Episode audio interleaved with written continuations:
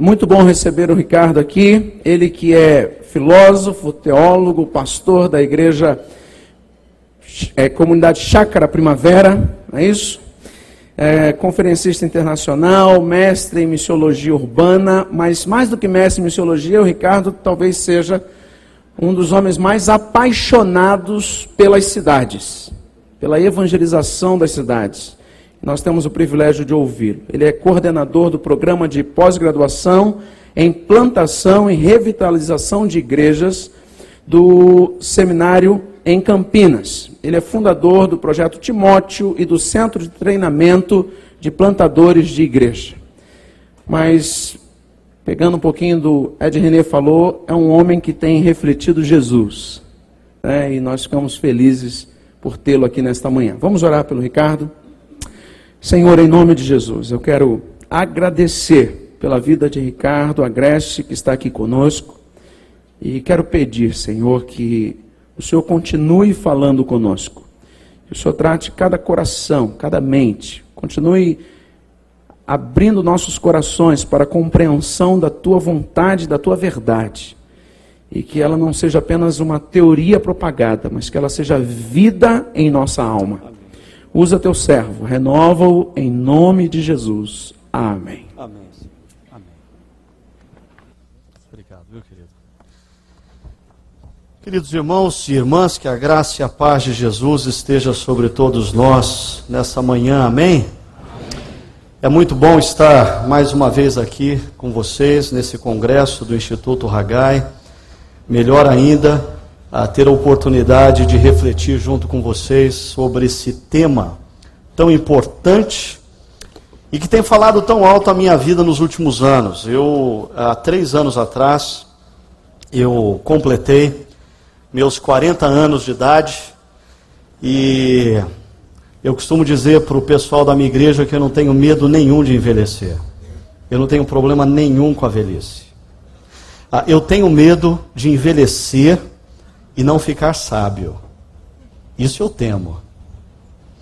Por isso, ah, na manhã em que eu completei 40 anos, eu acordei, peguei uma caneca de café, ah, fui para a sala da minha casa, encontrei uma boa poltrona, abri no livro de Eclesiastes e comecei a lê-lo e gastei a manhã toda lendo e refletindo sobre o que aquele homem escreve ali em Eclesiastes e naquele momento se deu um start, o início de um processo de revisão da minha vida, porque eu queria é, perceber mais claramente o que, que Deus estava fazendo na história a qual eu estou inserido, o que Deus estava fazendo na minha vida, o que Deus estava fazendo na vida das pessoas que me cercam. Porque deixar legado tem pouco a ver com fazer coisas excessivamente. Deixar legado, numa perspectiva cristã, tem tudo a ver com simplesmente se engajar no que Deus já está fazendo. O que nós precisamos é sermos sensíveis ao que Deus está fazendo e nos engajarmos no que Ele está fazendo, na história, nas nossas vidas, na vida daqueles que nos cercam. O legado é uma consequência. Mas dentre essas muitas reflexões que eu fiz nos últimos três anos, é, um filme me chamou a atenção, um filme chamado Confissões de Schmidt, o ator Jack Nicholson interpreta um personagem chamado Warren Schmidt. O filme apresenta as crises de um homem que chega após os seus 60 anos de idade, mais de 40 anos de casamento, e terminado uma bem-sucedida carreira como executivo numa empresa de seguros, ele se aposenta. E depois da sua aposentadoria, ele tenta reaver a sua vida. E é interessante que, na medida em que ele faz essa tentativa, ele descobre que ele não tem mais vida para viver à margem do mundo corporativo. Ah, esse negócio é cruel e eu preciso ter muito cuidado para dizer o que eu vou dizer agora, por isso eu queria pedir para você ter muita atenção para você não me entender errado. O mundo corporativo é o nosso campo missionário, ou o campo missionário da maioria de vocês que aqui estão. No entanto, como todo campo missionário, o mundo corporativo tem tentações. E uma das tentações que o mundo corporativo lhe oferece, ou te envolve, é tentar te convencer que ele tem para te oferecer o que tão somente uma relação no quarto secreto pode te dar. E Warren Schmidt é um desses inúmeros casos de pessoas e homens e mulheres que vivem a sua vida inteira e dedicam o melhor da sua criatividade, da sua inteligência, do seu esforço físico na construção de grandes empresas, mas gradativamente após terminada a sua carreira, ele percebe quão facilmente ele é substituído no cargo que ele ocupava. Ele volta para casa e descobre que não tem mais vínculo algum com a sua esposa. Jack Nicholson, excelente ator, tem uma, uma cena fantástica nesse filme quando, no meio de uma noite, ah, ele com uma insônia tremenda, ah, ele escuta um ronco. E ele olha para trás e ele vê a cena da sua esposa babando e roncando. E ele diz: Meu Deus, quem é essa mulher?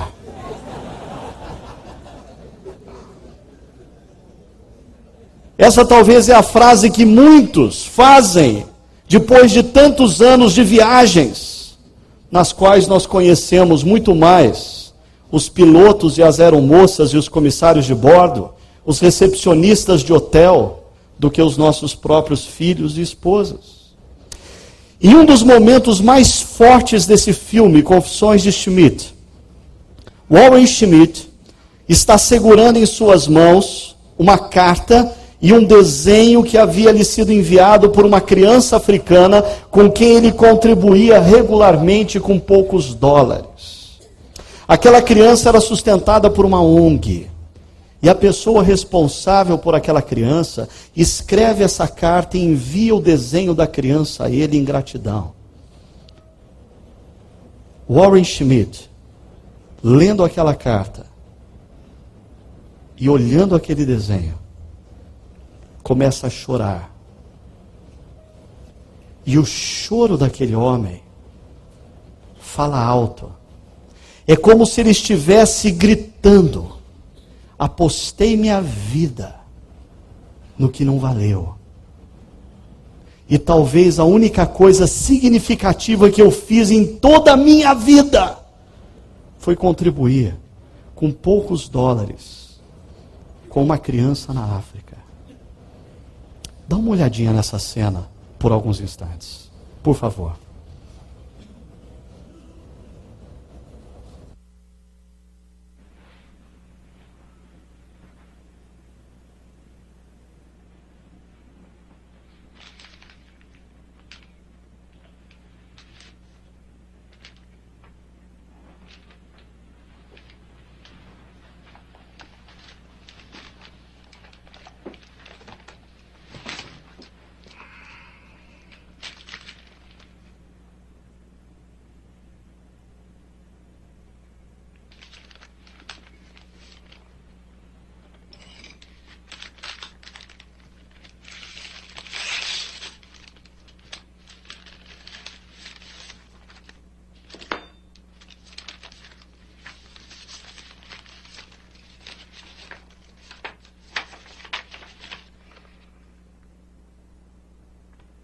Mr. Warren Schmidt, my name is Sister Nadine Gauthier of the Order of the Sisters of the Sacred Heart.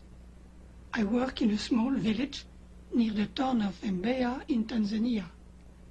One of the children I care for is little Ndugu Umbo, the boy you sponsor.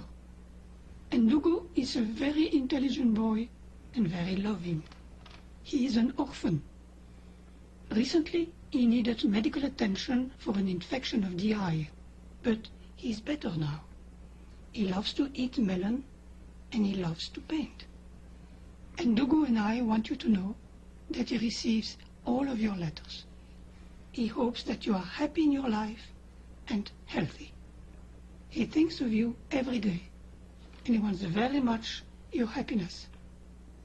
And Dugu is only six years old and cannot read or write, but he has made for you a painting. He hopes that you will like his painting. Yours sincerely, Sister Nadine Gauthier.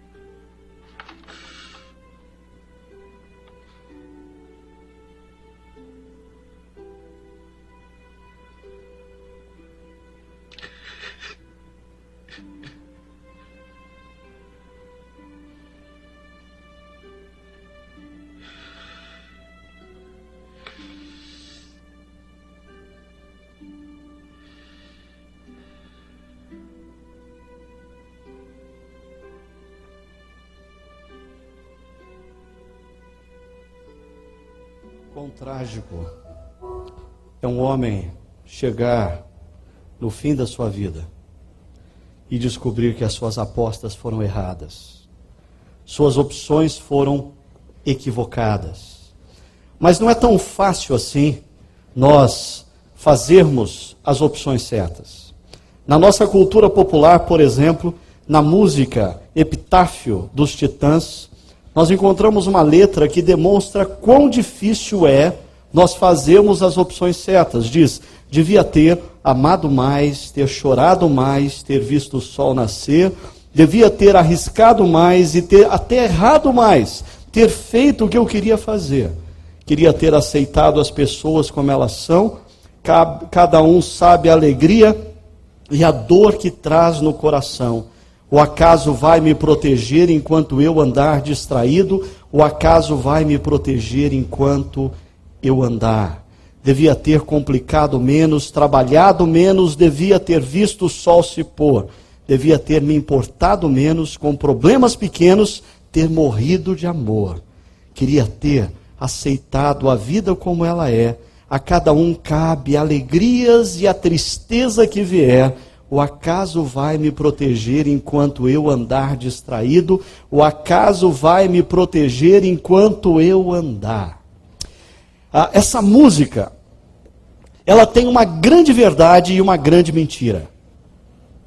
A grande verdade é que é muito difícil nós fazermos as escolhas certas quando nós estamos no olho do furacão. É muito difícil nós percebermos o mover de Deus na nossa história, nas nossas vidas, na vida daqueles que nos cercam e nos engajarmos no mover de Deus da maneira correta quando nós estamos com um ritmo acelerado na vida. Talvez aí a importância da prática do entrar no quarto secreto e do guardar o sabá. Quem sabe o sabá o quarto secreto possa nos dar a sensibilidade que nos falta no momento em que temos que fazer opções e escolhas ao longo da nossa vida, da nossa carreira profissional, da nossa carreira acadêmica, da nossa vida familiar, entre outras coisas. Mas eu disse que essa composição ela traz uma grande verdade, mas também uma grande mentira. A grande mentira é que ela não nos apresenta um projeto de vida que vale a pena ser vivido. Ela só nos diz quão propenso nós somos em chegarmos no fim da vida, olharmos para trás e dizemos: eu devia ter amado mais, eu devia ter falado menos, eu devia ter trabalhado menos, eu devia ter andado mais descalço, eu deveria ver mais vezes o pôr do sol, mas ela não diz o que eu devo fazer na minha história. Por sinal, esse negócio de o acaso vai me proteger enquanto eu andar distraído, para mim está mais para Zeca Pagodinho com seu refrão: deixa a vida me levar, a vida leva eu. É como se a vida fosse uma sequência de casualidades e nós vamos nos entregando nessas casualidades e quem tiver sorte teve, quem não tiver, não teve. Eu creio que não. Deus nos dotou como filhos e filhas amados de capacidade de olharmos para a história, olharmos para as nossas vidas e olharmos para a vida daqueles que nos cercam e fazermos escolhas. Eu queria chamar a atenção de vocês de um trecho que se encontra lá no primeiro livro de Crônicas, capítulo 12, verso 32, que fala de uma tribo ou dos descendentes de uma tribo que são aqui denominados filhos de Sacar. Diz o texto: dos filhos de Sacar, conhecedores da época, para saberem o que Israel devia fazer, duzentos chefes e todos os seus irmãos sob suas ordens. Desde o início da divulgação desse evento, nós temos feito muito uso das palavras do apóstolo Paulo, registrada por Lucas lá em Atos dos Apóstolos, quando ele fala sobre Davi, tendo, pois, Davi servindo ao propósito de Deus, em sua geração adormeceu. Amém. Davi cumpriu seu propósito e adormeceu. Joia. No entanto, no contexto da história de Davi, existem muitos anônimos que, da mesma forma, se engajaram na ação de Deus, cumpriram o seu papel na história. Nós não sabemos o nome deles, mas na eternidade eles nos serão revelados. Dentre eles, nós encontramos os filhos de Issacar. Já faz algum tempo que esse trecho das Escrituras tem despertado minha atenção e gerado certa inquietação. O contexto histórico desse texto é um contexto de crise política e social. Após aproximadamente 40 anos de reinado, o rei Saul se mata e o seu sucessor direto, seu filho Jonatas, é morto num campo de batalha. As divergências internas entre os vários grupos, facções e partidos as quais vinham se intensificando na medida em que Saul perdia o controle da sua vida pessoal e do seu império, ah, se tornam ainda mais intensas quando é anunciada a sua morte e a morte do herdeiro direto do trono. Sempre que eu me deparo com situações de crise, é inevitável uh, vir à minha mente algo que eu aprendi, dando tanto tantos anos aulas para os nossos irmãos e irmãs chineses no Seminário Teológico Servo de Cristo lá em São Paulo. E eu me lembro quando o pastor Jorge Lu, meu amigo e deão do seminário, ah, me apresentou pela primeira vez, talvez há uns 15 anos atrás. Essa ideia que depois, depois se tornou tão difundida, e eu diria até cansativamente anunciada no mundo corporativo acerca desse ideograma chinês do dialeto mandarim que forma a palavra crise. A palavra crise, nesse dialeto chinês, ela é formada por duas, dois outros símbolos, dois outros ideogramas. Ah, o primeiro deles representa abismo, perigo. O segundo deles, oportunidade. Eu confesso que eu até fiquei assim, será que eu devo mostrar isso aí para eles? Porque certamente ah, ah, tanta gente tem falado disso nos últimos anos no mundo corporativo que até eu fiquei cansado de ouvir esse negócio, porque às vezes eu fico pensando, a maneira como isso é colocado faz com que a gente seja induzido a pensar que crise é boa. Crise não é boa, crise é crise. Crise dói. Ah, agora, eu não posso deixar de negar a sabedoria milenar do povo chinês expressa nesse diagrama. Todo momento de crise, sim, representa um grande abismo para alguns, mas pode se transformar na grande oportunidade para outros.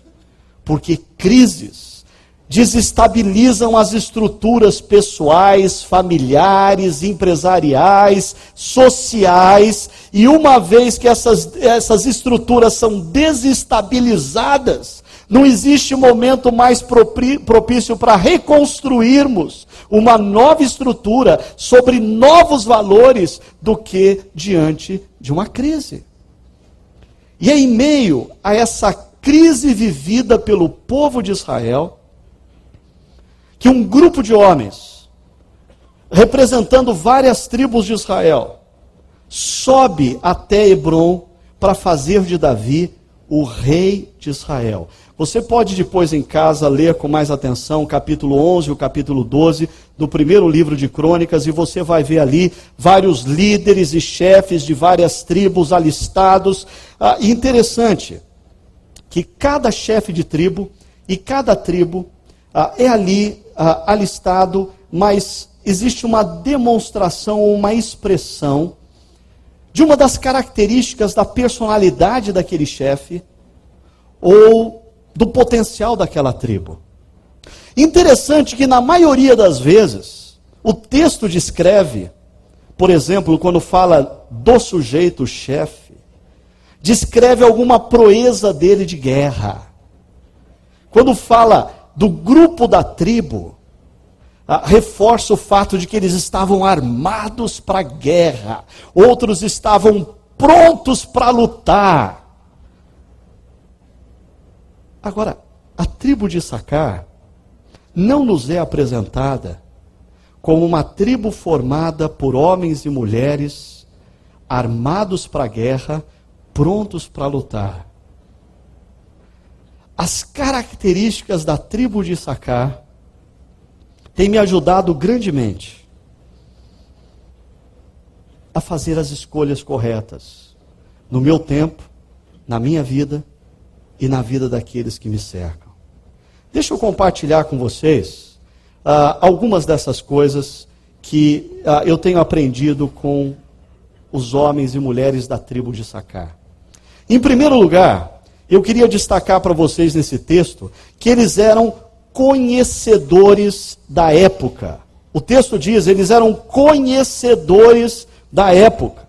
Eles não olhavam para a história passivamente como a maioria dos homens e mulheres o fazem. Eles não faziam parte da massa que observa os acontecimentos históricos e que é levado como uma multidão simplesmente para ver a banda passar, e quando a banda passa, eles voltam aos seus afazeres e nada muda em suas vidas. O texto nos diz que eles eram estudiosos do tempo e da cultura que os envolvia. Eles olhavam para o momento histórico como um grande tabuleiro de xadrez, procurando compreender a razão dos fatos e as implicações dos mesmos. Isso nos leva a fazer uma autocrítica como líderes cristãos, como cristãos e como igreja no Brasil. Alguém há pouco comentava que ah, uma pessoa da sua igreja disse assim: Ah, o Ricardo Agreste, o Ricardo Agreste parece que ele é meio contra a igreja, né? Aí a pessoa tentou me salvar dessa, né? Não, não é bem assim, sabe como é o Ricardo Agreste e tal. Ah, de fato, eu não sou contra igreja. Como eu posso ser contra igreja se Deus, Deus é o autor da igreja? A igreja é a menina dos olhos de Deus na história. Agora, talvez eu tenha, sim, sérias críticas a esse modelo histórico de igreja que nós temos construído no Brasil. Uma igreja que constrói o seu próprio império, o seu próprio comércio, os seus próprios encontros e começa a viver para si mesma e tem linguagem própria, e tem música própria e só fala entre si e acha que cumprir a missão é se reunir de segunda a segunda nos templos, fazer muito estudo bíblico, cantar muito, ter muito arrepio, enquanto o mundo continua sem o sal da terra nem a luz do mundo. Nós estamos precisando na igreja brasileira de filhos de sacar, homens e mulheres que ousem, ousem, não apenas terem a Bíblia na mão, mas passem a ler os jornais diários.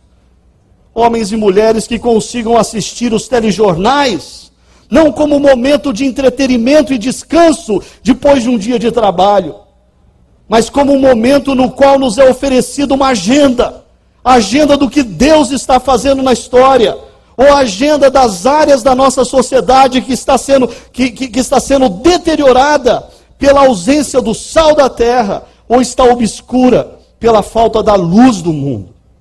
Agora, quando nós pensamos nessa característica dos filhos de Sacar, que eram conhecedores da época, eu creio que dois desafios devem emergir para nós, como cristãos, como profissionais, como líderes de igreja. O primeiro deles é a redescoberta da palavra de Deus. Queridos, a palavra de Deus está sendo gradativamente banida da vida do povo de Deus e nós não estamos nos dando conta disso. Em nossos cultos, Cedemos o espaço do estudo sério da palavra para, as, para os arrepios no momento da música. Em vários de nossos seminários, mais e mais, professores e alunos gradativamente passam a questionar a autoridade das Escrituras e a veracidade dos seus ensinamentos. No cotidiano de muitos cristãos, tem falado muito mais alto dicas pragmáticas de livros de autoajuda do que princípios de sabedoria da palavra de Deus. Se nós queremos fazer das nossas vidas instrumento de Deus para um legado às gerações futuras no Brasil, nós precisamos redescobrir, queridos, a palavra de Deus e a centralidade da palavra de Deus nas nossas vidas e na vida das nossas igrejas. Quando nós lemos a, a palavra de Deus, em Gênesis capítulo 1, nós encontramos o relato de que tudo era caos. Então, disse Deus, e quando a palavra de Deus ecoa pelo universo, tudo ganha ordem. Nos tempos de Josias, existia idolatria, imoralidade, corrupção, até o momento em que a palavra de Deus foi redescoberta e foi pregada, e houve quebrantamento e houve transformação. Nos tempos de Neemias e Esdras, existe sim uma reconstrução dos muros para viabilização da vida social, mas o que viabiliza a espiritualidade daquele povo é a leitura da palavra de Deus, a redescoberta da palavra de Deus. Em João capítulo 1, nós encontramos o relato de que a palavra de Deus se fez carne. E é por isso que a história foi dividida, porque a palavra de Deus entrou na história em carne. Nos tempos de Lutero e Calvino, a história muda novamente porque a palavra de Deus é redescoberta. Nos tempos de John Wesley, uma Inglaterra caótica que caminhava para o mesmo destino da revolução sangrenta que houve na França, é salva porque houve pregação e redescoberta da palavra de Deus. Nos tempos de Jonathan Edward e tantos outros homens de Deus. Eu não podia deixar de destacar isso aqui, queridos. Porque se, se nós queremos deixar um legado consistente, e, e, e um legado a partir de uma cosmovisão cristã, esse legado não pode ser construído a partir de nós mesmos, porque quem somos nós para construir um legado na história em que Deus é o autor da história? Se nós queremos deixar um legado efetivo. Nós precisamos construir, começar a construir nossa agenda baseado na redescoberta da palavra de Deus. E aí trago um outro desafio. O desafio, a relevância para o nosso tempo. Porque redescobrir a palavra de Deus é importante sim. Mas, como os filhos de Sacar, conhecer o nosso tempo é tão importante quanto conhecer a palavra de Deus. Pastores, saber fazer a exegese do texto bíblico é só metade do seu trabalho.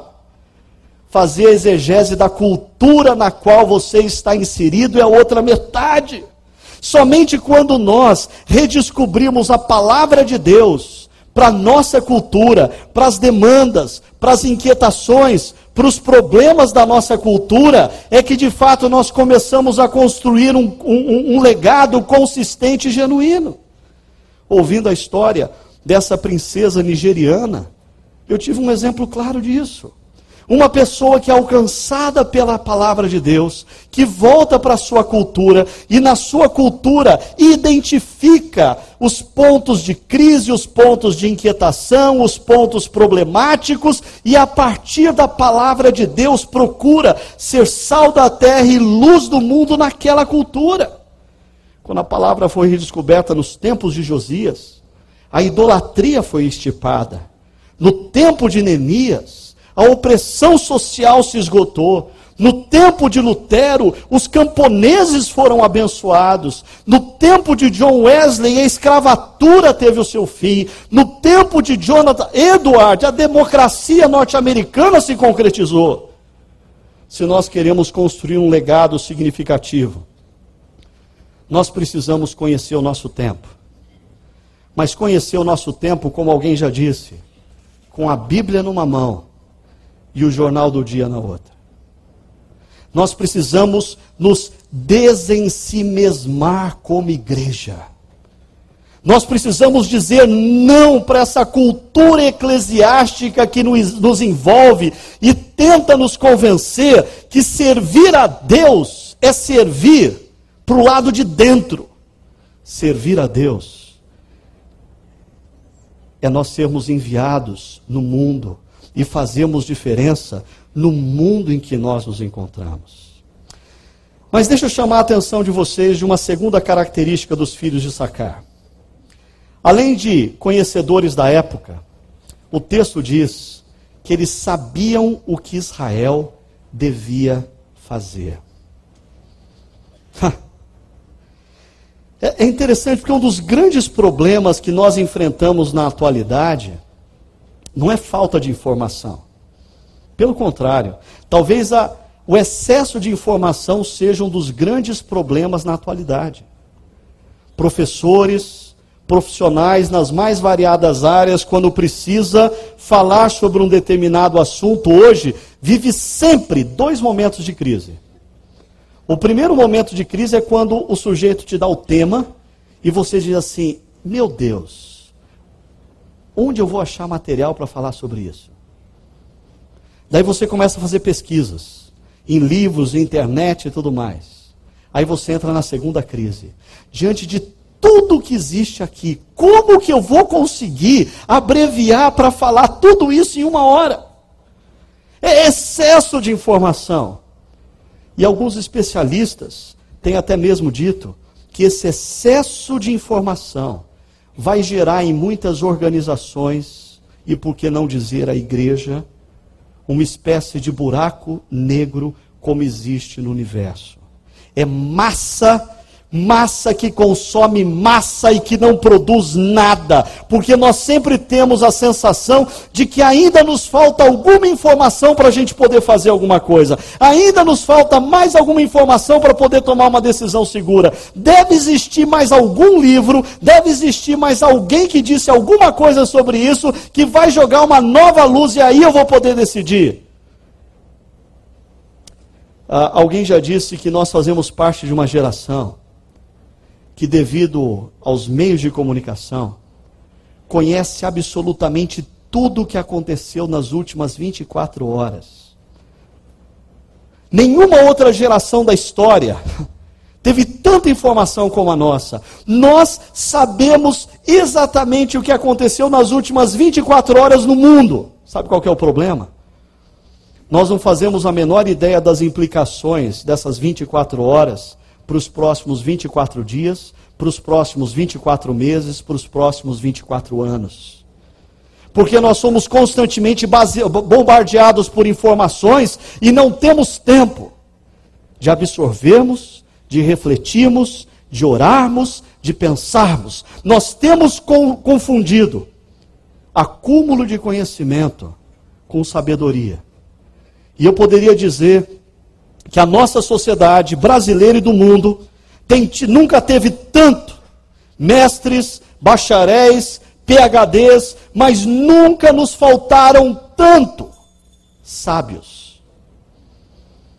Porque sábios não são formados pelo excesso de conhecimento.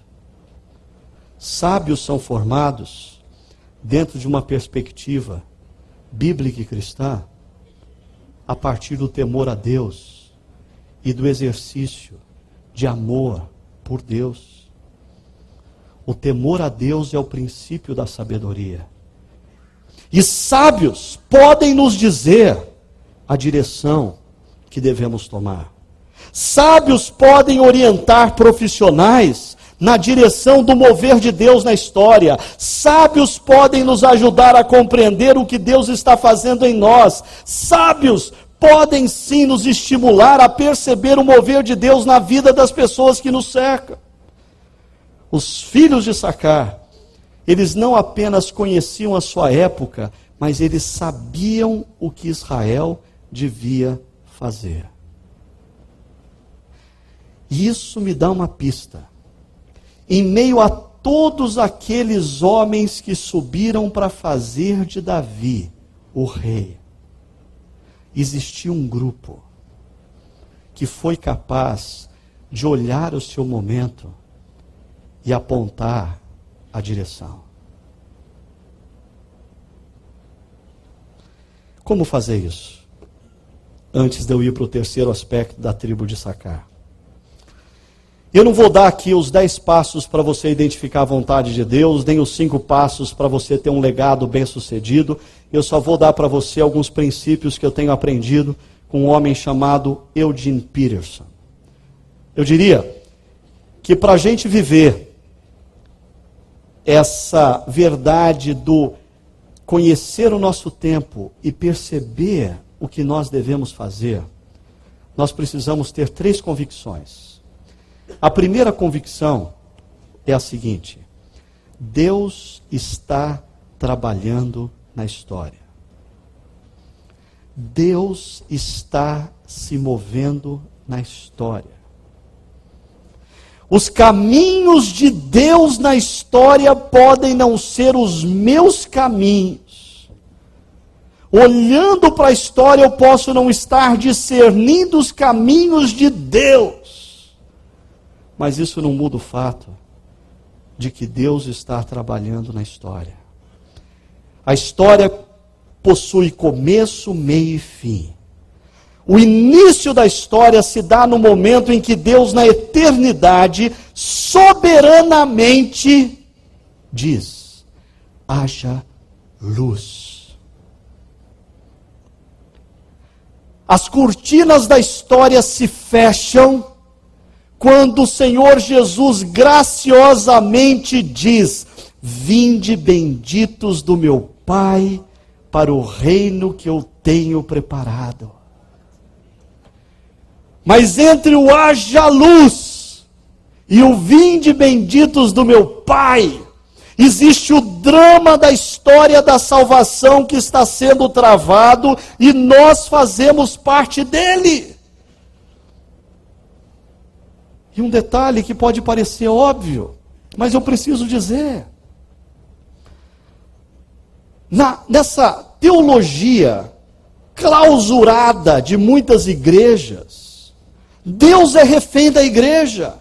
Deus só age na igreja.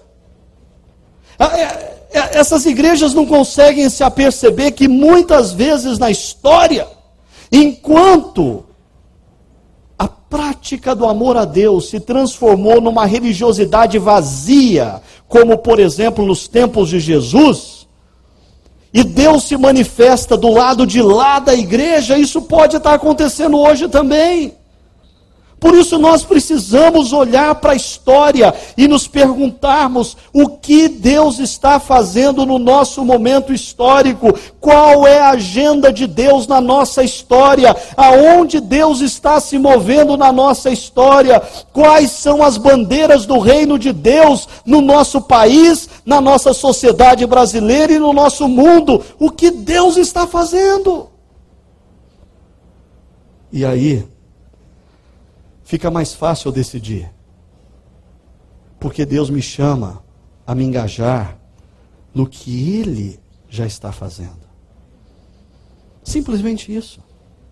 O autor da história não sou eu nem você.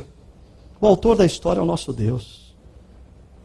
Ele nos convida a olharmos para a história, percebemos o seu mover e nos engajarmos nessa história. Mas ainda uma segunda convicção é Deus está trabalhando em nossas vidas. Deus não está trabalhando meramente no macro da história. Deus está trabalhando no particular da minha existência. Isso é uma loucura total. O meu Deus é o Deus que, da mesma forma que Ele sustenta todo o universo na sua amplitude, Ele cuida dos sentimentos do meu coração. Deus está fazendo uma obra na minha e na sua vida. E como nos foi dito nessa manhã, a obra que Deus está fazendo em nós é nos mover constantemente, nos instigar, nos pressionar, nos convidar a nos tornarmos a cada dia mais parecidos com Cristo. E queridos e queridas, Lembrem-se disso, a maior obra que Deus fará não será a obra que Ele há de fazer através de nós, mas a obra que Ele há de fazer em nós. O que nós vamos fazer para Deus tem que ter, tem que ser consequência do que Deus está fazendo em nós. Entrar no quarto secreto. É a base da missão, tá certo? Tem gente uh, que defende modelos de espiritualidade que você entra no quarto secreto e nunca sai de lá. Hã? Uh, uh, é um problema. É, é, uma, é uma disfunção. Mas, por duas vezes nos evangelhos, Jesus escuta a voz do Pai dizendo: Tu és o meu filho amado em quem eu tenho prazer. Jesus nos ensina a orar dizendo: Abba. Mas por duas vezes Jesus, no quarto secreto, escuta: Você é meu filho amado. E é interessante que essas duas vezes são seguidas, sabe do que? Engajamento na missão.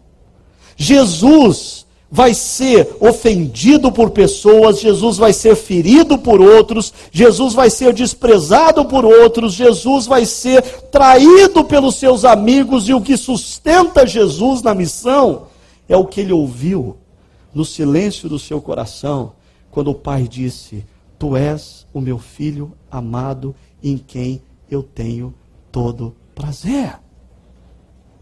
Por isso, nós precisamos estar de olho não apenas na história, mas nós precisamos estar de olho nas nossas vidas. O que Deus está fazendo em nós. Naquela leitura que eu fiz do livro de Eclesiastes, me chamou a atenção Eclesiastes capítulo 3, e eu li Eclesiastes capítulo 3 de uma forma que eu nunca tinha lido antes.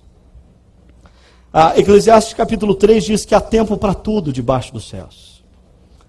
E eu parei e pensei, o que, que Deus está fazendo na minha vida hoje? Qual é o tempo de Deus para a minha vida hoje? Talvez o tempo de Deus para a minha vida hoje não seja que eu me expanda, mas que eu me, eu, eu me encolha na presença dEle. Talvez o tempo de Deus na minha vida hoje não seja o tempo de ir, seja o tempo de ficar. Talvez o tempo de Deus na minha vida hoje não seja o tempo de ficar, seja o tempo de ir. Nós precisamos responder a pergunta: o que Deus está fazendo em nossas vidas?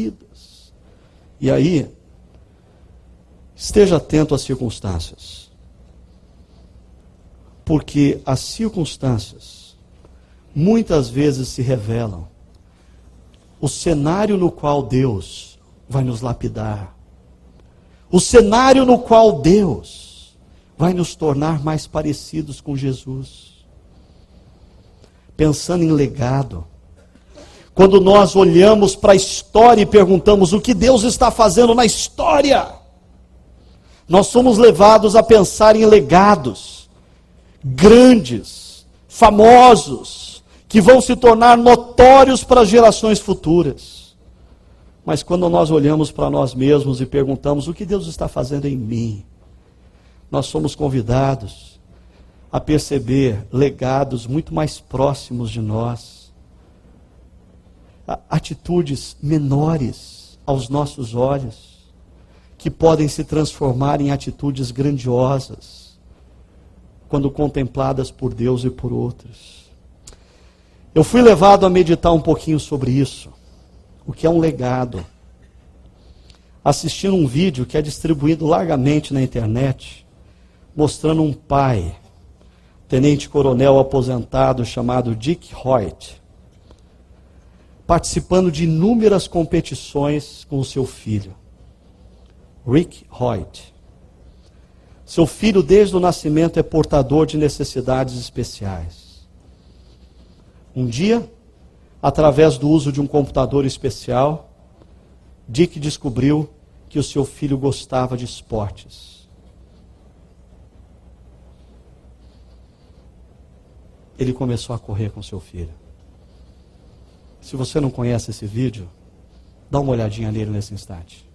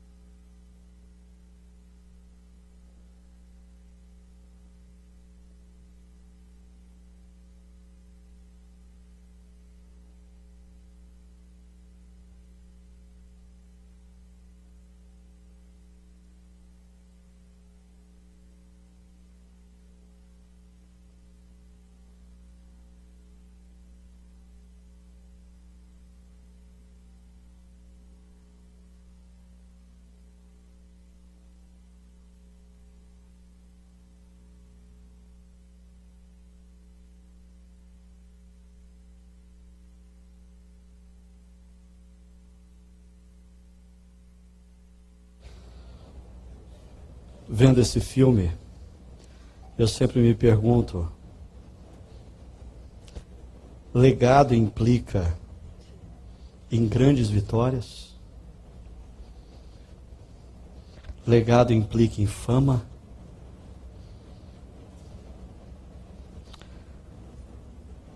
Qual foi a vocação que Deus deu a Dick Hoyt? Ser pai. Qual é o grande legado que Dick Hoyt vai deixar? O fato de ter sido pai. Alguns meses atrás eu fui chamado na casa da minha mãe, minha avó com 92 anos de idade, não passava muito bem, e ela já bem fraquinha, ah, numa cama, eu segurei nas mãos dela e percebi as suas mãos enrugadas, e eu me dei conta que a minha avó, ah, ela estava partindo, senão naquele dia em breve. E segurando as mãos da minha avó, eu comecei a calcular quantos filhos aquela mulher teve. Oito filhos. E entre netos e bisnetos, 34. E segurando aquelas mãos frágeis, eu pensei: meu Deus, dessa mulher já saíram 42 pessoas. Ela nunca teve um emprego, ela nunca teve uma faculdade, ela nunca fechou um grande negócio, ela nunca foi líder de nada. O legado dela é ser mãe, avó, bisavó. Isso também é legado. E quando nós ousamos a não olhar só para a história, mas olhar para dentro de nós e perguntar: o que Deus está fazendo em nossas vidas? Muitas vezes nós somos desafiados a perceber que a obra que Deus quer fazer em nós é singela, é simples, mas profunda. Queridos, a nós nos cabe não a expansão da nossa influência, a nós nos cabe a fidelidade no que Deus colocar diante de nós. A expansão da nossa influência cabe a Deus. Uma terceira convicção. Além de Deus estar trabalhando na história Deus estar trabalhando em nossas vidas, nos ajuda grandemente a compreendermos e a fazermos opções corretas a convicção de que Deus está trabalhando na vida daqueles que nos cercam. Ah, porque é, é interessante, os nossos olhos podem estar, estar focalizados nas grandes coisas da história, ou os nossos olhos podem estar focados ah, na nossa própria história pessoal, e nós podemos passar desapercebido, pode passar desapercebido diante de nós o fato de que Deus está trabalhando na vida das pessoas que estão ao nosso redor, e muitas vezes o nosso legado é nos engajarmos no que Deus está fazendo na vida da pessoa que está ao nosso redor. Retomando a questão de filhos. Eu fui entender, num determinado momento na minha vida, que os meus sonhos eram grandes demais para serem cumpridos no meu tempo de vida. As minhas paixões, os meus anseios. Mas Deus me deu filhos para derramar no coração deles esses sonhos. E as gerações futuras farão parte da construção deste legado que Deus nos deu como povo dele. Nós precisamos olhar para aqueles que estão ao nosso redor e perceber que muitas vezes deixar um legado não implica em eu estar no centro, mas eu ser servo daquele que Deus há de colocar no centro. João Batista fez isso. João Batista percebeu que o seu legado não era ele ser o centro, mas ele apontar para Jesus.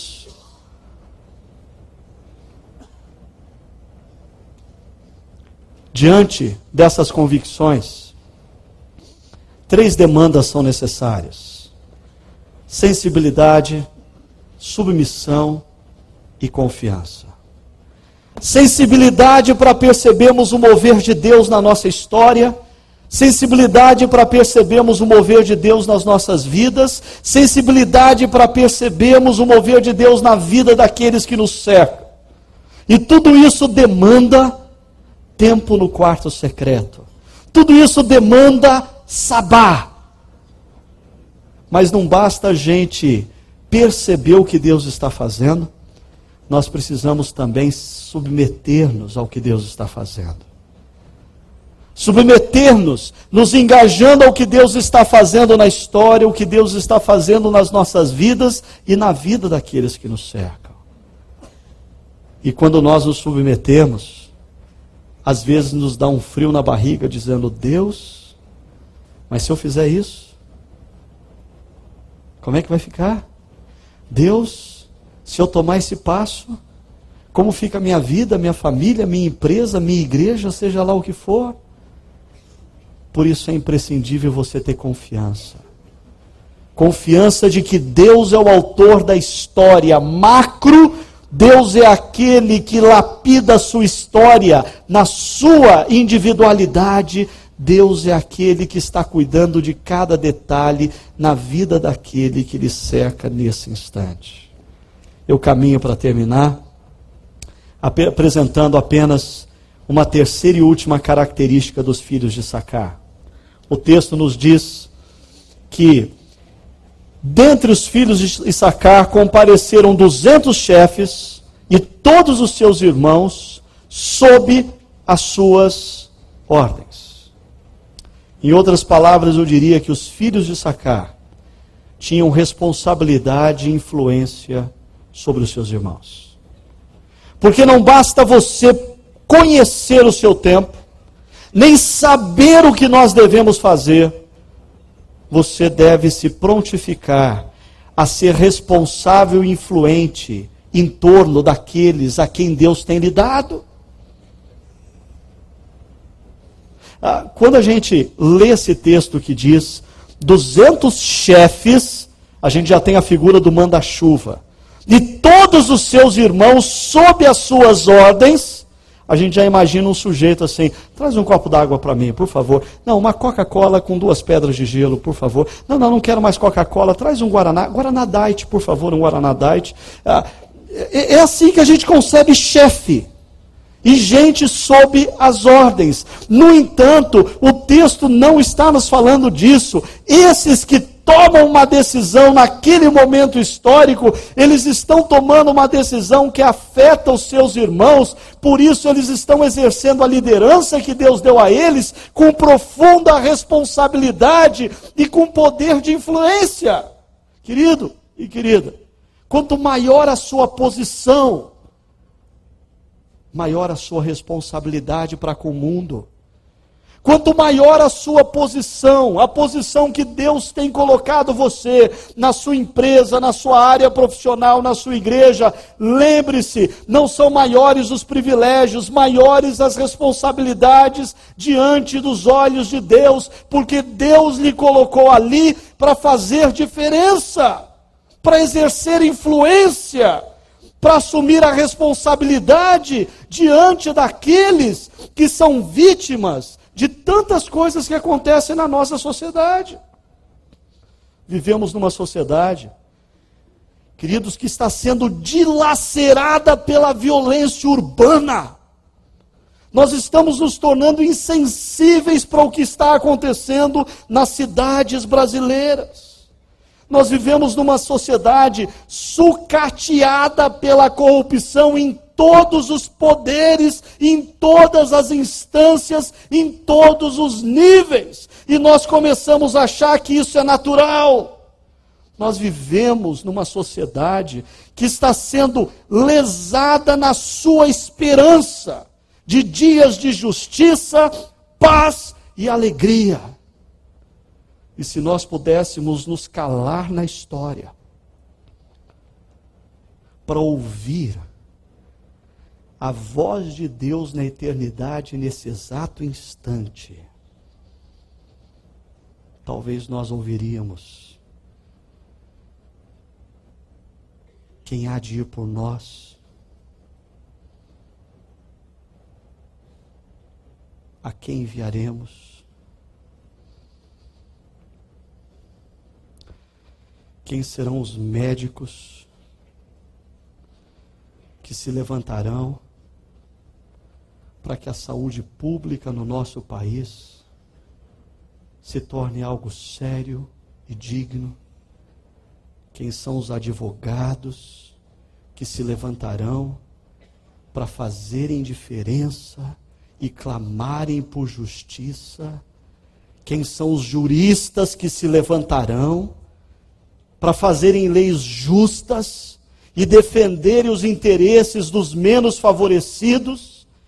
Quem são os professores e pedagogos que insistirão em investir nas gerações futuras e tratarão seus alunos com a dignidade de seres criados à imagem e semelhança de Deus?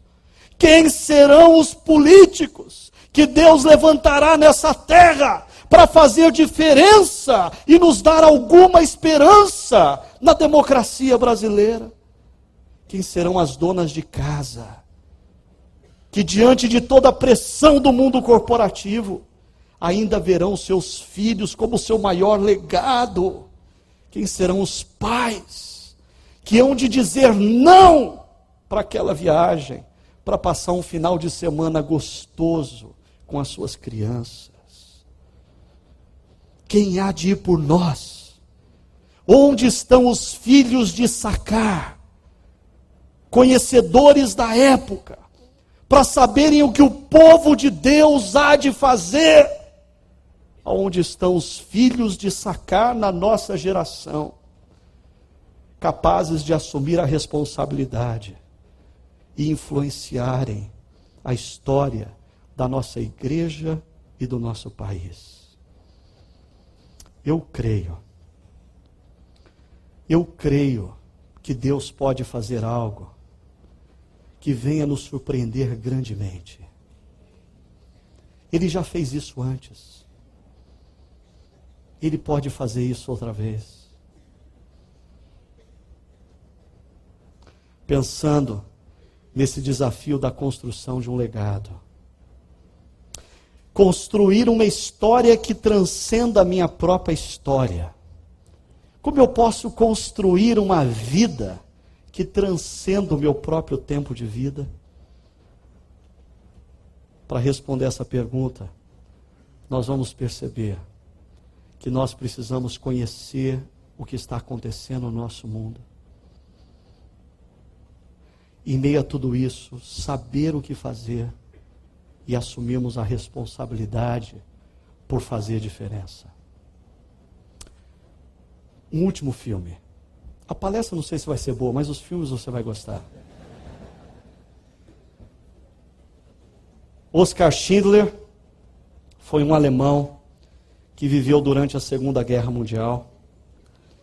E durante boa parte da sua vida, naquele período, preste atenção, queridos, eu já estou terminando. Durante boa parte da sua vida naquele período, ele foi igualzinho qualquer outro homem ou mulher da sua época.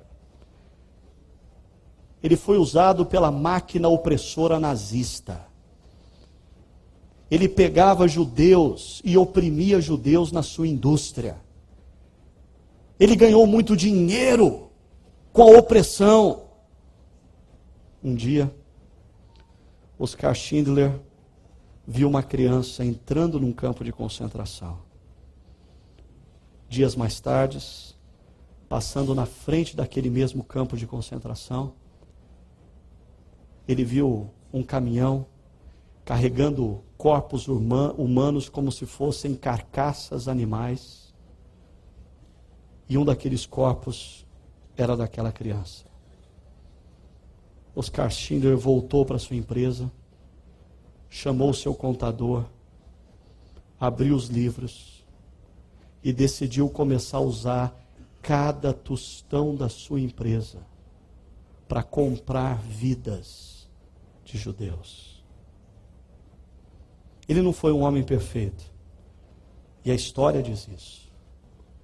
Mas naquele momento histórico, mesmo não sendo um cristão, porque Deus não age só através da igreja,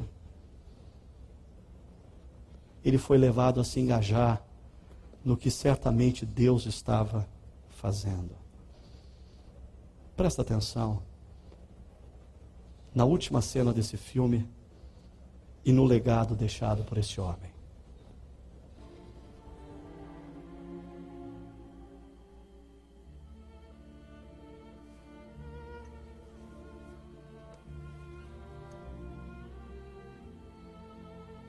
Está em hebraico. O Talmud diz: aquele que salva uma vida salva o mundo inteiro.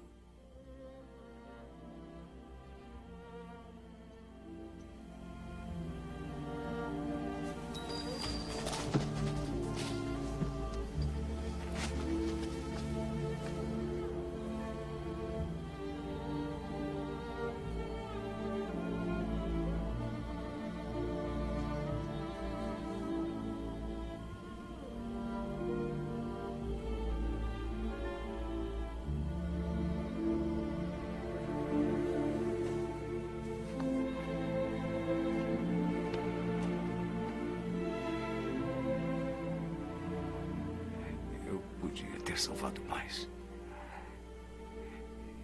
Eu podia ter salvado mais. Eu não sei se ao menos. Podia Oscar, aqui mais. estão 1.100 pessoas que estão vivas por sua causa. Olhe para elas. Se eu tivesse guardado mais dinheiro.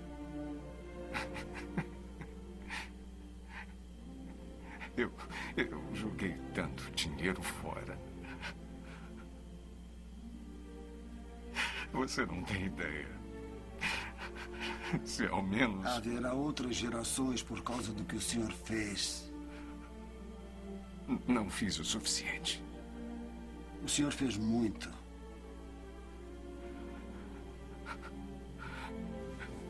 Esse carro. Eu teria comprado o carro. Por que fiquei com ele? Dez pessoas só nesse carro. Dez pessoas. Dez pessoas a mais. E isto. Duas pessoas. É de ouro. Mais duas pessoas. Eu teria conseguido duas. Duas pessoas. Uma a mais, pelo menos. Uma pessoa. Uma pessoa, Esther. Por isto. Eu. Eu podia ter salvado mais uma pessoa. E não salvei. Eu não salvei.